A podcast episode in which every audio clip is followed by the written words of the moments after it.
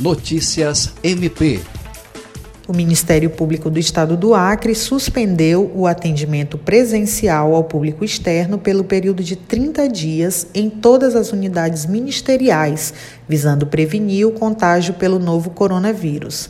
A decisão começou a valer nesta quarta-feira, dia 18, e faz parte das medidas anunciadas pelo MP Acriano em ato conjunto da Procuradora-Geral de Justiça, Cátia Rejane de Araújo Rodrigues, e do Corregedor-Geral Celso Jerônimo de Souza. Souza. A administração superior se junta aos esforços conjuntos das instituições públicas e da sociedade para conter o avanço da infecção e transmissão local, bem como preservar a saúde dos seus membros, servidores, estagiários e colaboradores.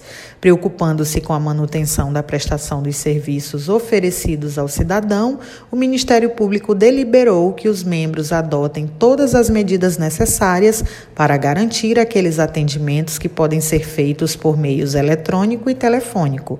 No site do Ministério Público estão todos os números de telefones de promotorias e órgãos auxiliares.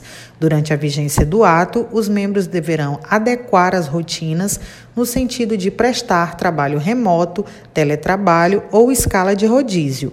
Quanto aos servidores, foi estabelecido o sistema de rodízio para trabalho à distância em todas as unidades das áreas meio e fim. André Oliveira, para a Agência de Notícias do Ministério Público do Acre.